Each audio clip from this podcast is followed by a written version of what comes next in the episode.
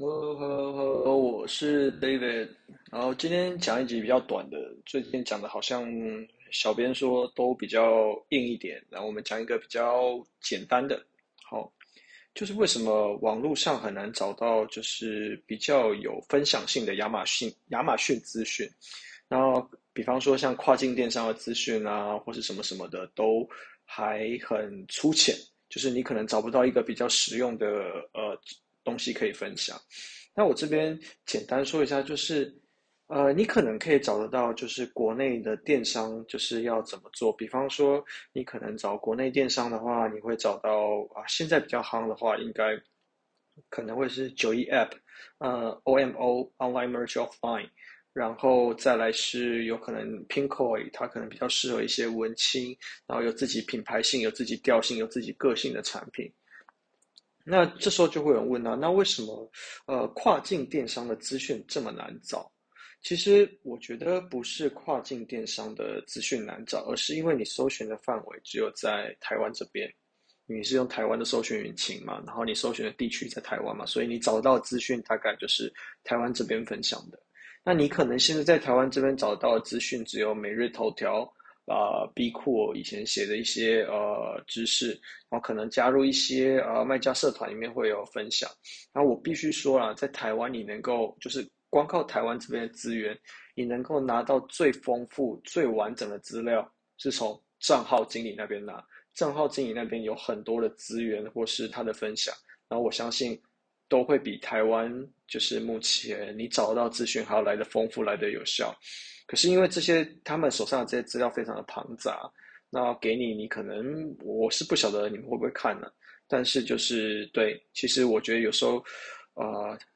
账号经理给的东西其实是真的还是蛮有价值的。好，说回来，那为什么在台湾没有人分享就是跨境电商的这些资讯呢？呃，最近其实有慢慢的越来越多，越来越多。可是最大的问题还是因为跨境这件事情。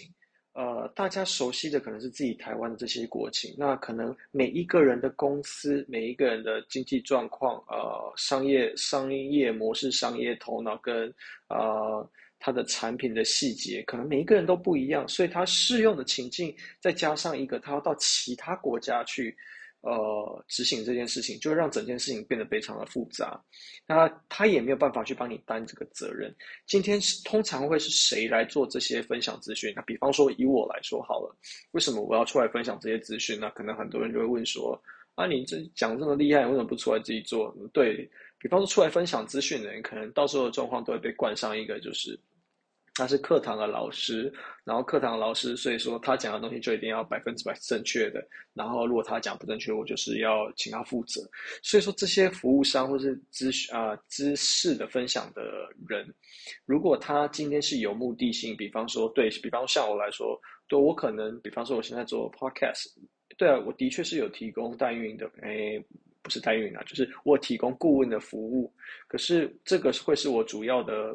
呃，收入来源嘛，其实不并不一定，所以我可以比较侃侃而谈去讲一些呃，我觉得比较真实的亚马逊的内容。但是如果是对代运营商或服务商来讲，他今天他的 KPI，他公司的目标就是要帮助客户呃走出去跨境，那他就要对这件事情要做负责的时候，他很多时候他能够讲的东西会变得比较局限，再加上因为呃以电商的环境来讲，它更新的速度非常非常的快。所以说，他有可能啊、前几个月讲的东西，这个时候已经不适用。那你再拿这些东西回去去 diss 他的时候，他也就是也说说实在，百口莫辩了。所以就变成分享这些真正的知识的东西，真正有呃可能，比方有资源的，其实代运营商也有资源，就官方我会给一些资源，然后官方他们可能没有办法给出一个很真切的答案，然后告诉你说，对，你就是该怎么做。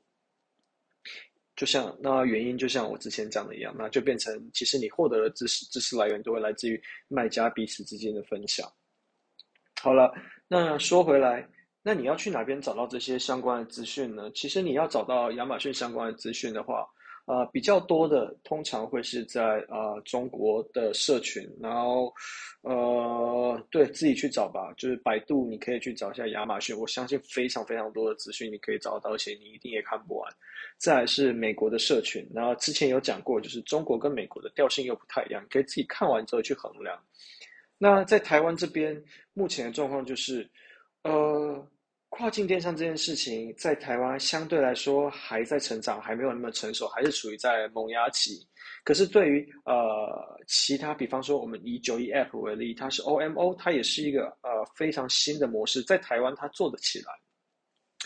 它可以在线上去购买，提供线下的服务。可是这件事情在亚马逊这种，其实亚马逊是传统的电商平台，它这种电商平台上它是做不到这件事情的。所以说，即便他的东西是非常非常的新，他也能够去落地去很落实，因为他所用的语言，他所用的呃规范环境都跟你是一样的环境，所以他可以很确定的跟你讲这些东西，你也可以自己去做认证，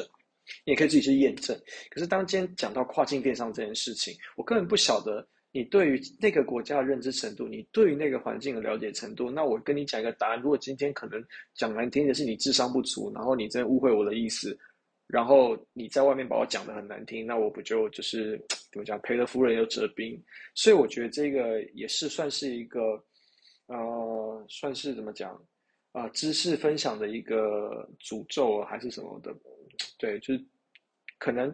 真正想出来分享的人，到时候会被现实打得体无完肤，然后变成那干脆算了，我就不出来讲了。所以说变成对你前一阵子看到为什么大家可能会讲说什么 Ellen and Ellen 啊，就是那个 Ellen Pro 他的课程 Ellen Pro 为什么他课程那么浅，你还敢出来讲？不是说他真的什么都不懂，OK，他不是真的什么都不懂，而是因为这些最粗浅的东西最不会错，然后他也不需要去扛这些责任。